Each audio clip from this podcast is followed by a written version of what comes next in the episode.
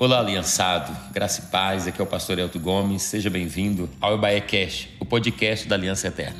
Você ouvirá agora uma mensagem de boas novas para a sua vida. Nós estamos cumprindo o ídolo do Senhor Jesus, anunciando o evangelho a toda criatura e essa é a nossa missão até que Jesus volte. Nos ajude nessa missão compartilhando essa mensagem. Povo de Deus, paz do Senhor.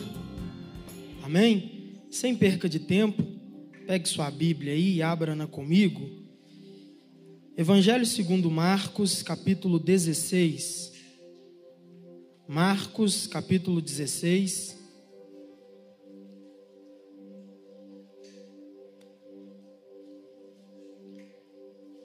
Enquanto você encontra, eu falo da minha alegria de poder estar aqui mais uma vez. Agradeço ao Samuel, toda a equipe aqui, coordenação de jovens. Que Deus em Cristo continue abençoando. Deixo um abraço aqui para o pastor Elton e toda a equipe de obreiros aqui. Eu me faço acompanhado da minha esposa, o jovem Felipe e o pastor Davidson, que também é meu irmão de sangue. Nós viemos aqui adorar a Deus junto com os irmãos, crendo que Deus tem uma palavra para o nosso coração. Quantos acreditam nisso? Marcos capítulo 16, somente o versículo 7. Marcos capítulo 16, somente o versículo de número 7. Quem encontrou, diga glória a Deus. Está escrito assim: Mas ide, dizei aos seus discípulos e a Pedro, que ele vai adiante de vós para a Galiléia. Ali o vereis, como ele vos disse. Mais uma vez, mas ide, dizei aos seus discípulos e a Pedro, que ele vai adiante de vós para a Galiléia. Ali o vereis, como ele vos disse. Feche sua Bíblia, olhe para quem está do seu lado e diz assim: Jesus marcou um encontro com você aqui esta noite. Amém? Quantos creem nisso? Queridos, o texto que nós acabamos de ler está inserido dentro de um contexto que Marcos fala da ressurreição. Jesus havia ressuscitado, Jesus havia deixado a tumba vazia. As Marias têm uma ideia de honrar o corpo de Jesus, conforme o costume judaico da época, e então elas acordam de manhã cedo, se levantam, compram algumas especiarias e vão em direção ao túmulo em que Jesus havia sido colocado por um homem chamado José de Arimateia. Diz a Bíblia Sagrada que enquanto elas estão no caminho, elas começaram a se perguntar umas às outras, dizendo: Quem é que nos removerá a pedra? O texto nos diz que quando elas chegam no ambiente onde Jesus havia sido colocado, a pedra já estava removida. Elas então entraram dentro do sepulcro e tomaram um susto, porque Jesus não estava mais lá. Quando elas se assustaram, se colocou um varão de branco, um anjo, ao lado delas e disse: Por que vocês procuram entre os mortos aquele que vive? Ele não está mais aqui, ele ressuscitou. Elas estão saindo apavoradas e o anjo diz: Espera, eu tenho uma mensagem de Deus, e qual é? Ide, dizei aos discípulos de Jesus, e principalmente a Pedro, que Jesus está indo para Galiléia e ali Jesus vai ter um encontro com eles, conforme ele havia dito. Ora, Marcos 16 fala de um novo tempo, de uma nova fase. Jesus havia ressuscitado. E o que me chama a atenção é que se a crucificação de Jesus fala de perdão, reconciliação, expiação, a ressurreição de Jesus fala de um novo tempo, de uma nova esperança, de uma nova fase de Deus na vida de todos os discípulos de Jesus. E uma das coisas mais impactantes deste versículo é que o anjo cita o nome de um dos apóstolos. Qual é o nome dele? Qual é o nome dele? Todos nós sabemos que de todos os doze que Jesus teve, pelo menos três eram mais íntimos de Jesus: Pedro, Tiago e João. Destes três, o discípulo que mais teve experiências registradas com Jesus na Bíblia foi Pedro. Textos como Lucas capítulo 5, que fala da pesca maravilhosa e o chamado de Pedro, Mateus capítulo de número 14, em que Jesus e Pedro andam por cima do mar, por que também não mencionar Mateus capítulo 16, quando Jesus olha para Pedro e diz: Tu és Pedro, sobre esta pedra, ou seja, a confissão de que Jesus era o Cristo, eu edificarei a minha igreja, e as portas do inferno não prevalecerão contra ela. Lucas capítulo 22, quando Jesus está no último jantar com os discípulos, e então ele se levanta, preocupado com Pedro, e diz: Simão, Simão, Satanás pediu para se andar com você, igual fazem com trigo, mas eu intercedi por você, para que a sua fé não desfaleça, e tu, quando se converter, fortalece os seus irmãos, porque também não mencionar após a ressurreição de Jesus, Lucas, é, João capítulo 21, quando Jesus tem um encontro com Pedro à beira do mar da Galileia e restaura o ministério de Pedro.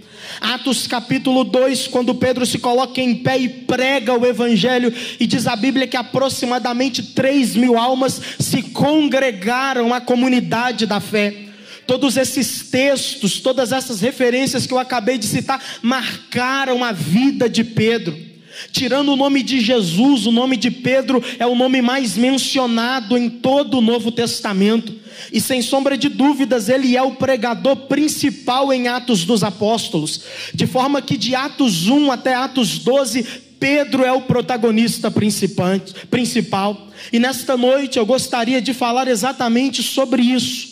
A vida de Pedro, antes e depois da ressurreição do Filho de Deus porque, conforme o Hernandes Dias Lopes disse, Pedro e Paulo foram as duas grandes expressões do que o Evangelho é capaz de fazer na vida de alguém, para a vida de alguém e através da vida de alguém. Se você ainda não entendeu, eu vou melhorar. O Evangelho vai fazer na sua vida o Evangelho vai fazer através da sua vida e o Evangelho vai fazer para a sua vida.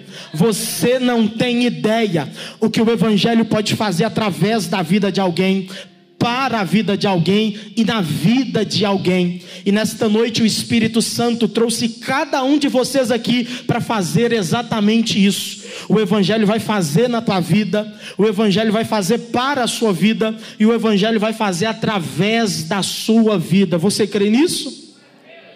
Pois bem, a primeira coisa que eu gostaria de levantar nesta oportunidade é quem foi Pedro?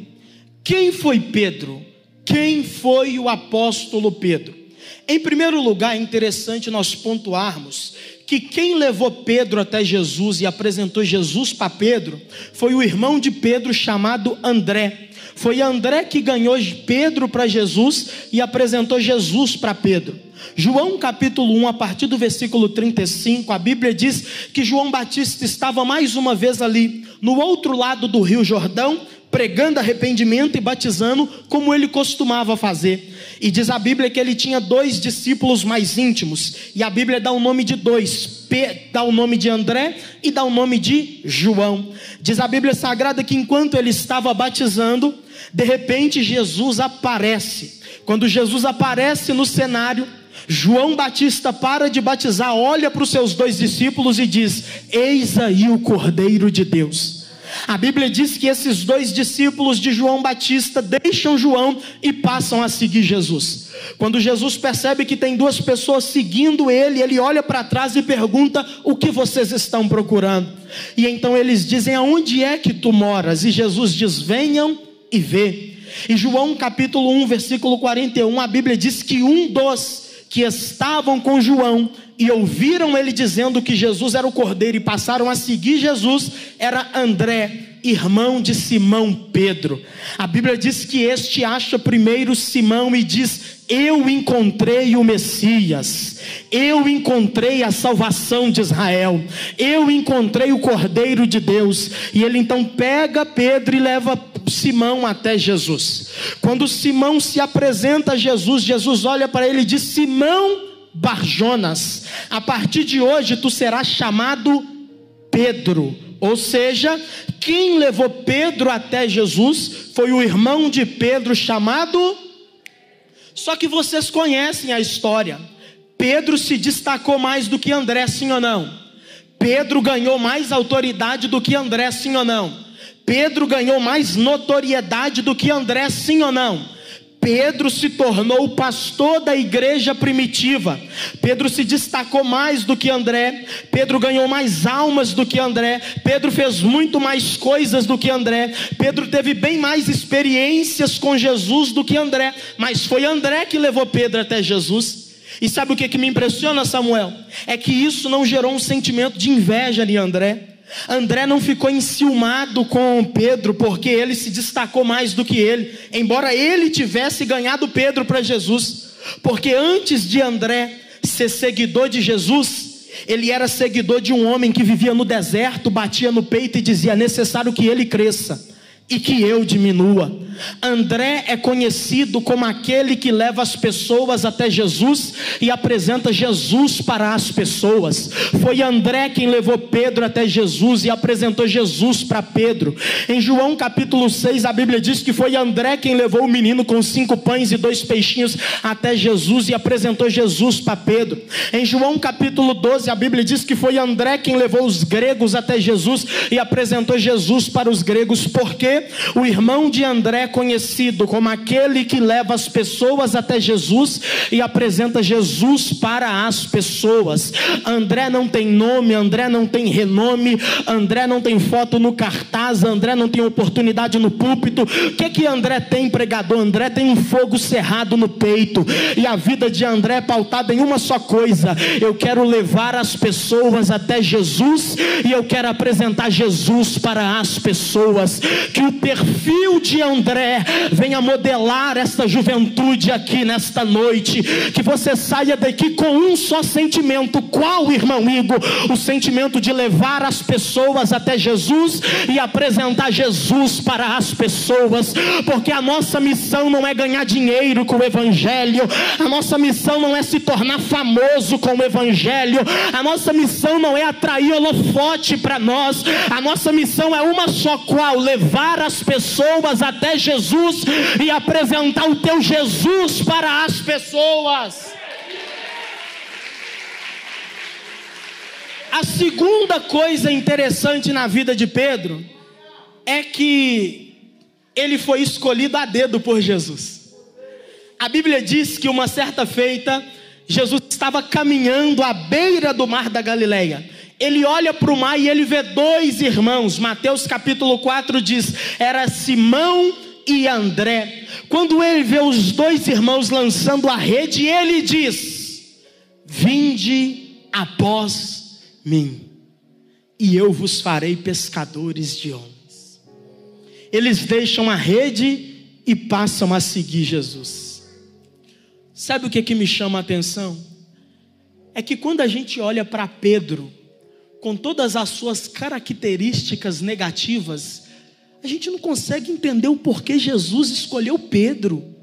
Tinha gente melhor do que Pedro, tinha gente mais capacitada do que Pedro, tinha gente com características menos negativas do que a de Pedro, mas ainda assim Jesus escolheu Pedro. Tentar explicar o porquê Jesus escolheu Simão, filho de Barjonas, também conhecido como Pedro, é a mesma coisa de tentar explicar o porquê Jesus escolheu eu e você. Tinha gente melhor do que o Igor para estar tá pregando aqui. Tinha gente mais capacitada do que eu para estar tá aqui. Tinha gente mais capacitada do que você para estar tá aqui. Mas a graça foi com a sua cara. Te chamou quando você não fazia nada e disse: Venha me seguir. Porque do meu lado você vai ver paralítico andando. Do meu lado você vai ver cego enxergando. Do meu lado você vai ver pão se multiplicando. Do meu lado você vai ver morto ressuscitando. Venha após mim. E quer ouvir uma verdade? Sabe por que é que Jesus escolheu Pedro, mesmo Pedro aprontando tudo que ele aprontou? Porque Jesus vê em nós duas coisas. Primeiro, o que a gente não vê. E segundo, o que o homem não vê. Deus tem essa característica que é só dele, Jesus tem essa peculiaridade que é só dele. Ele enxergou em mim e em você o que ninguém seria capaz de enxergar. Aonde todo mundo enxergava Simão, ele enxergou Pedro.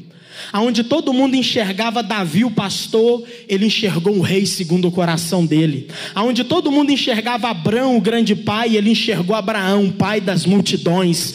Aonde todo mundo enxergava Jacó, o enganador, ele enxergou Israel, o príncipe de Deus. Porque Jesus tem essa característica que é só dele.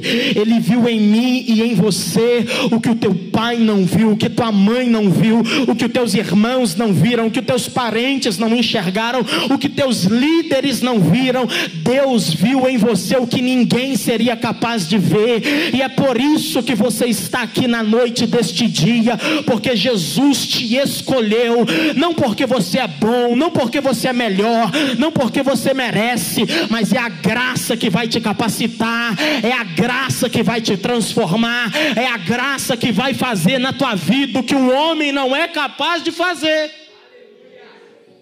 Terceira característica de Pedro é que o nome dele, na verdade, era Simão Barjona. Vocês estão comigo aqui? Que quer dizer Simão, filho de. Só que Jesus diz assim: ó, aonde todo mundo vê Simão, eu enxergo Pedro, a pedra colocada sobre a rocha, cujo edifício eu construirei. Eremarraçou e amandarai.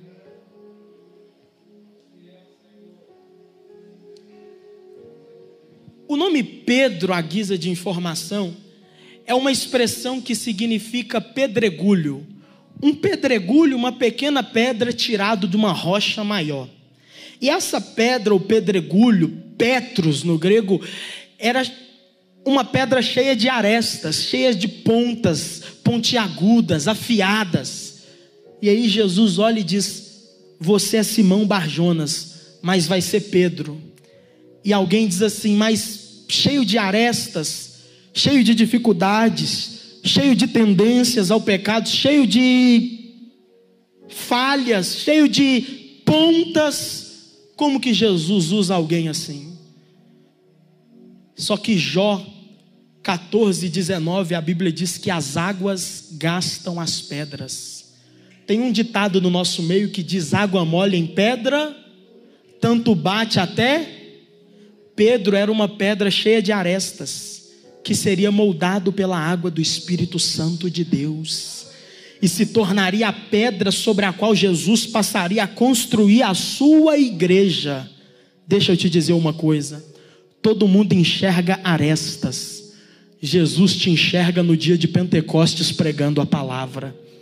Todo mundo enxerga falhas em você, Jesus enxerga resultados porque Jesus já está no teu futuro e Ele está te dizendo: não desista. Não entregue os pontos, continue lutando, porque eu já vi o que você vai se tornar na minha presença.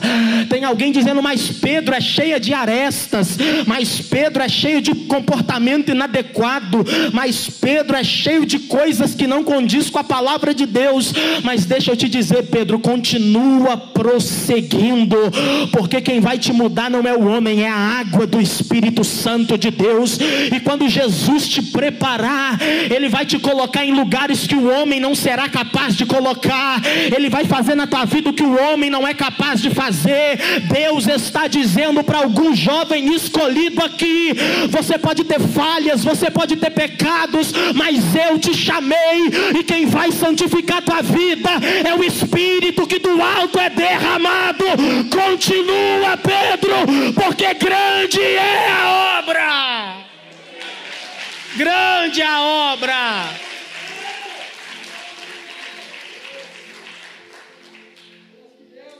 Quem diria, Samuel, que um jovem, hoje com 23, mas antes de aceitar Jesus com 16, enfiado nas drogas, no tráfico, na prostituição, só mexendo com coisa errada, hoje estaria aqui nesse púlpito pregando a palavra e dizendo: o Espírito faz.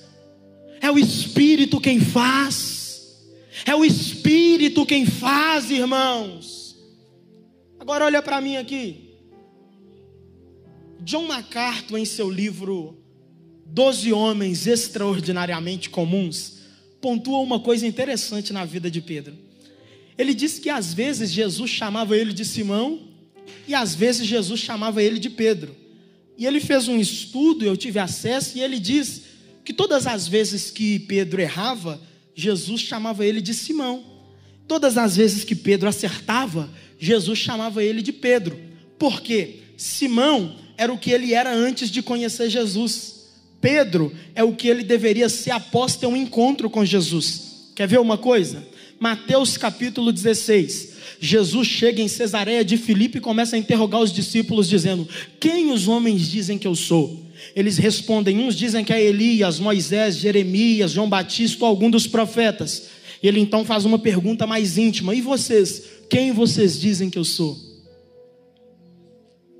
Pedro levanta o dedo e diz: Eu posso responder? Ele diz: Responde. Pedro diz: Tu és o Cristo, o Filho do Deus vivo. Jesus olha para ele e imediatamente responde: Eu também te digo que tu és Pedro. Eu te entrego a chave do meu reino. Que você ligar na terra será ligado no céu. Aí o que, que acontece? Pedro se incha, começa a se achar o vaso das galáxias. E na última ceia, ele começa a gerar uma briga sobre quem era o maior no reino. E Jesus percebeu isso. Lucas 22, Jesus diz: Simão, Simão, Satanás está querendo brincar com você, está querendo cirandar você como trigo, porque ele havia errado. Perceberam? Quando Pedro acertava, Jesus dizia: Quem está agindo é a nova natureza. Quando Pedro errava, Jesus dizia: Quem está agindo é a antiga natureza, Simão. E esse é o grande emblema da caminhada cristã. Dentro de nós existem duas naturezas: a natureza de quando não conhecíamos Jesus, e a natureza de que quando passamos a conhecer Jesus, nós recebemos a natureza do céu. Dentro de nós existe o Simão e existe o Pedro. Dentro de nós existe o carnal e o espiritual. E a verdade é que aquele que você alimenta mais se torna mais forte. Nós não podemos nos esconder disso. O homem que escreveu 13 dos 27 livros do Novo Testamento disse: O bem que eu quero fazer, eu não faço. Agora, o mal que eu evito fazer, esse eu faço. Se eu tento fazer o bem, não dou conta, e evito fazer o mal, Paulo dizendo, e acabo fazendo, não é eu quem faço, é o Simão que habita em mim, é o pecado que habita em mim, de sorte que em mim, isto é, na minha carne, não tem nada que presta. Mas eu imagino ele lacrimejando os olhos, levantando as mãos para os céus e então escrevendo: Mas graças a Deus que me dá a vitória, por meio de Cristo Jesus, o nosso Senhor. E eu quero liberar uma palavra aqui nesta noite e eu não vou nem engrossar a voz. A palavra é: você entrou Simão, mas vai sair Pedro. Você entrou Simão, mas vai sair Pedro. Olha para cá. O Simão, quando Jesus chamava ele para orar, ele dormia. O Pedro todo dia subia com o João para o templo para orar. O Simão, quando o servo do sumo sacerdote se aproximou de Jesus, ele cortou o servo. O Pedro, quando viu um aleijado, disse: Eu não tenho prata nem ouro, mas o que eu tenho eu te dou. Levanta e anda. O Simão era agressivo, impetuoso. O Pedro era domado e cheio do Espírito Santo. O Simão quando diziam para ele: Você conhece Jesus? Ele diz: Eu nem sei do que, que você está falando. O Pedro, no dia de Pentecostes, se colocou em pé e disse: Não tem ninguém bêbado aqui, não. Isso é promessa de Deus para nós, porque Deus disse que nos últimos dias derramaria do teu espírito sobre toda a carne. Você precisa sair daqui nessa noite com a tua natureza espiritual revestida de poder, porque Deus está dizendo Pode ter entrado Simão, mas vai sair Pedro, cheio do Espírito, fortalecido pela graça, para poder abalar o inferno e ganhar almas.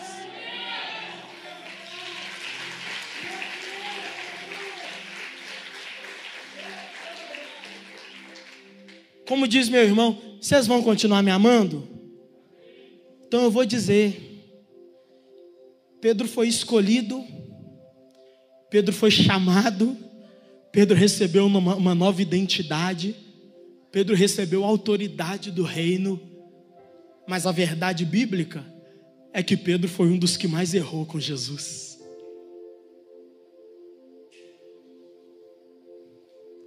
Nesse mesmo texto de Mateus 16, quando Jesus assim, ó, tu és Pedro, sobre esta pedra eu edificarei minha igreja, a Bíblia diz que Jesus começou a ensinar que iria para Jerusalém morrer, padecer na mão dos sacerdotes. Pedro chama ele no particular e diz assim: Faz isso contigo não, Jesus. Tem misericórdia de ti mesmo. Jesus vira e diz: Para trás de mim, Satanás.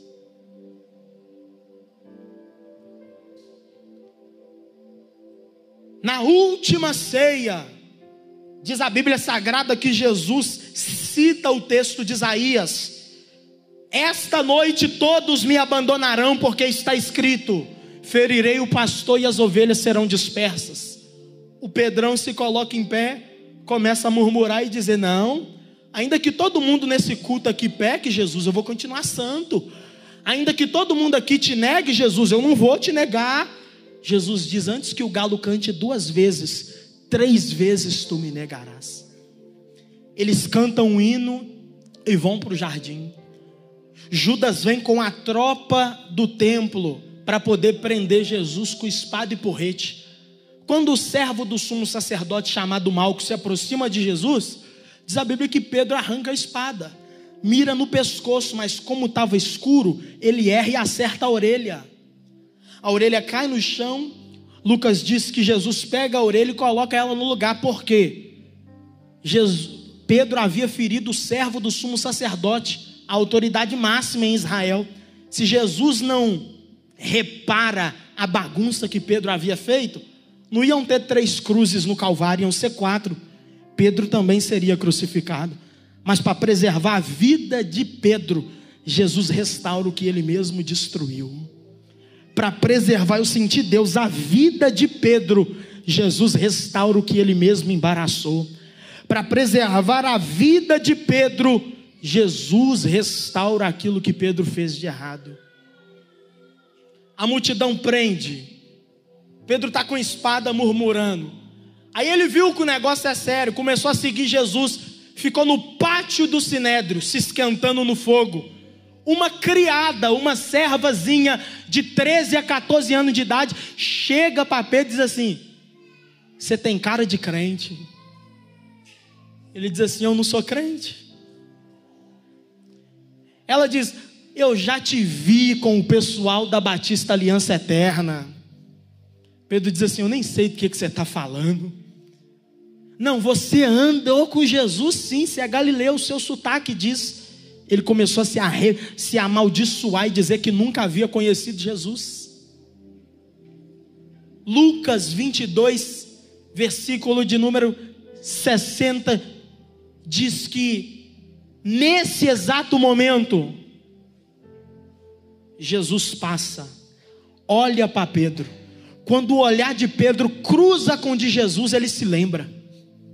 O galo canta Antes que o galo cante duas vezes, três vezes tu me negarás.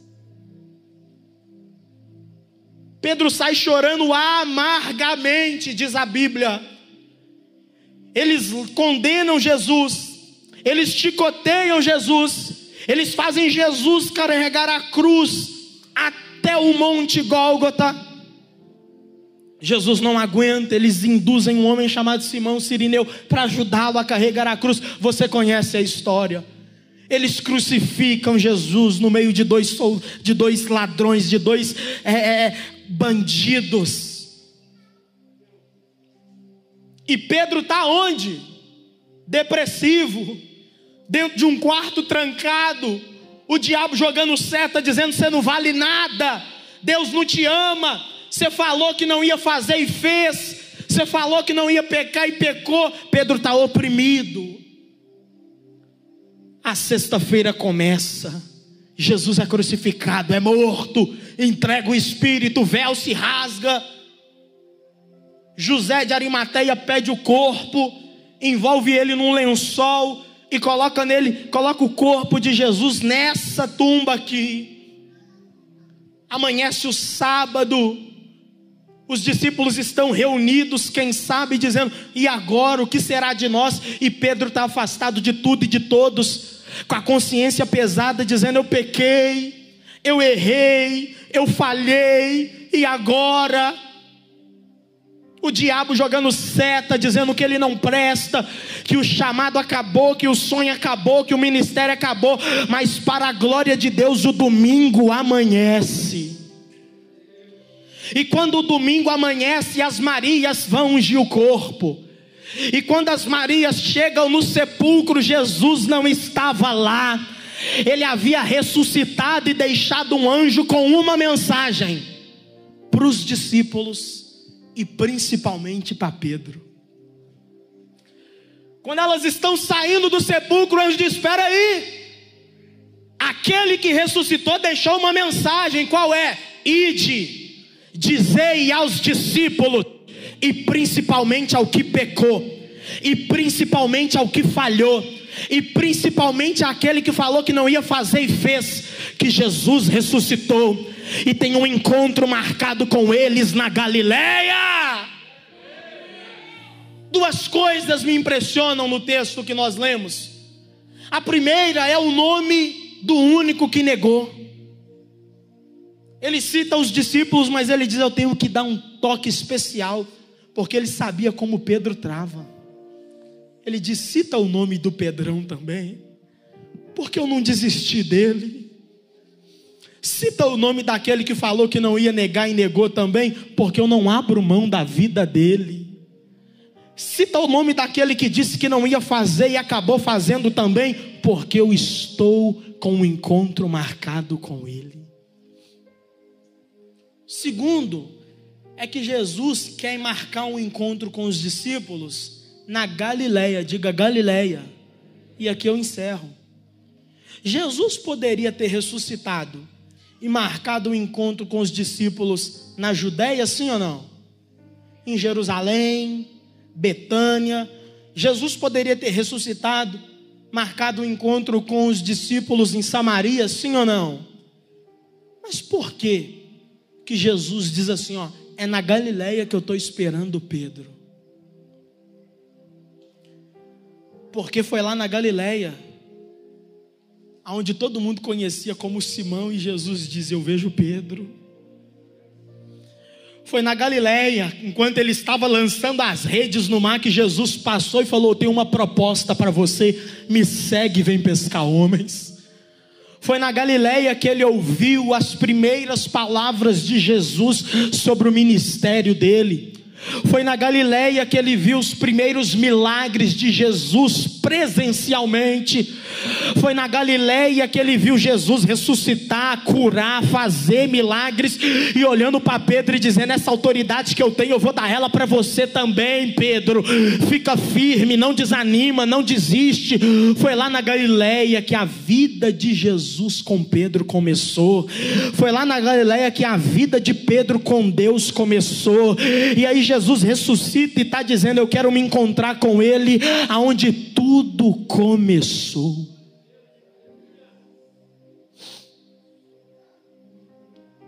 E a verdade é que eu estou pregando para muitos Pedros aqui. Jovens que foram escolhidos por Jesus, jovens que receberam uma nova natureza, jovens que foram impactados pelo Espírito Santo de Deus, jovens que receberam ministério, dons e talentos, mas jovens que, assim como eu, já pecaram, já erraram, já falharam, já disseram para Jesus que não iam fazer mais e fizeram. Já disseram para Jesus que não iam mais proceder assim e procederam, e o diabo está usando isso para dizer para você que você não tem mais autoridade contra demônio, o diabo está usando isso para dizer para você que você não tem mais autoridade para pregar o Evangelho. e você está vivendo oprimido, de culto em culto, sua vida espiritual parece uma montanha russa. Um dia se acorda lá em cima e quer tudo de Deus. Outro dia se acorda lá embaixo e quer tudo do pecado. Um dia se acorda lá em cima e quer Deus, o céu, igreja, crente. O outro dia você está lá embaixo e quer farra, não quer saber de palavra, de Espírito Santo e de nada. Isso é o diabo te oprimindo, dizendo que você não tem mais autoridade. Isso é o diabo te oprimindo, dizendo que você falou que não ia pecar e pecou. Falou que não ia negar e negou. Mas nesta noite eu vim com uma boa notícia notícia, e a boa notícia é que Jesus ressuscitou e marcou um encontro com você aqui na Igreja Batista Aliança Eterna do Tirol. E esse lugar aqui deixou de ser um templo e se tornou a Galileia, onde Jesus vai se encontrar com os Pedros, vai restaurar os Pedros, vai avivar os Pedros e vai encher do Espírito Santo aquele que ele salvou. Se coloque em pé no seu lugar.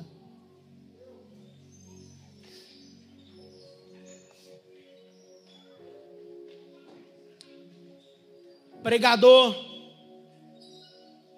tudo que você falou é verdade. Jesus me escolheu mesmo, eu sinto isso. Quando eu entrei por aquelas portas, eu senti aquilo que ninguém sentia. Quando eu entrei por aquelas portas, eu senti aquilo que eu não sinto em nenhum outro lugar. Só que pregador, quando eu saio daqui, eu não dou conta de domar o Simão. Eu gosto de culto pregador. Eu gosto desses trabalhos de jovens pregador. Só que quando eu saio daqui a segunda-feira, as coisas voltam tudo de novo. Eu estou numa rotina e num ciclo vicioso. Mas hoje, Jesus está colocando um basta, e está te dizendo: é novidade de vida, é história nova. Escute, quem te viu negando publicamente, vai ter que te ver em pé numa praça, numa escola, dizendo que Jesus é o Cristo. Ô Pedro, você errou mesmo. Eu também já. Ô Pedro, você falou que não ia fazer e fez, eu também já. Só que a certeza que nós temos é que ainda há esperança. E eu vou te contar como é que aconteceu essa restauração. Eles abandonaram tudo, e eu já estou vendo gente chorando. E diz a Bíblia que eles voltaram a pescar. Eles estão pescando no mar da Galileia. João 21 diz que Jesus se coloca na beira da praia. Eles não pegaram nada e Jesus grita: joga a rede do outro lado. Eles jogaram a rede do outro lado e a Bíblia diz que eles pegaram 153 grandes peixes. Quando João diz isso, ele diz: é o mestre, é o mestre. Pedro nem colocou sua túnica, já se lançou na água e começou a bater os braços na direção de Jesus. Quando os discípulos chegaram na beira da praia, diz a Bíblia que já tinha um café da manhã lá, pão e peixe cozido sobre as brasas. Ele restaura os discípulos, mas ele tem que ter uma conversa íntima com Pedro, para poder curar Pedro depois de jantar, de, de, de fazerem a refeição, ele pergunta: Simão, filho de João, tu me amas? Te amo, Senhor. Apacenta meus cordeiros. João, Simão, Simão, tu me amas? Senhor, tu sabes que eu te amo apacenta minhas ovelhas. Simão, tu me amas? Ele começa a chorar e diz: Tu sabes. Eu pequei, mas meu coração é teu, Jesus. Escute, Eremahai mandou. Ele negou três vezes E Jesus deu para ele a oportunidade de dizer que amava Jesus acima de tudo três vezes. Porque todas as vezes que Pedro gritava, Eu te amo, aquela mensagem que estava prendendo o coração dele, de que ele havia negado Jesus ia sendo apagado. Todas as vezes que ele dizia eu te amo, aquela, aquela frase que machucava ele, eu não conheço Jesus ia sendo apagada. E a maior certeza que Pedro foi perdoado, restaurado, e você também será nessa noite, é que Jesus se reuniu com eles em Betânia e disse: Olha, eu estou indo mas quando eu chegar lá em cima, eu vou enviar o Espírito.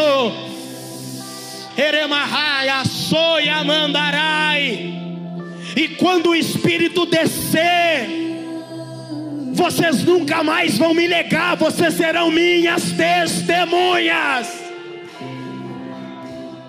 Aí diz a Bíblia: levante as mãos aos céus. Eu senti uma atmosfera espiritual. Eu vou fazer uma oração aqui.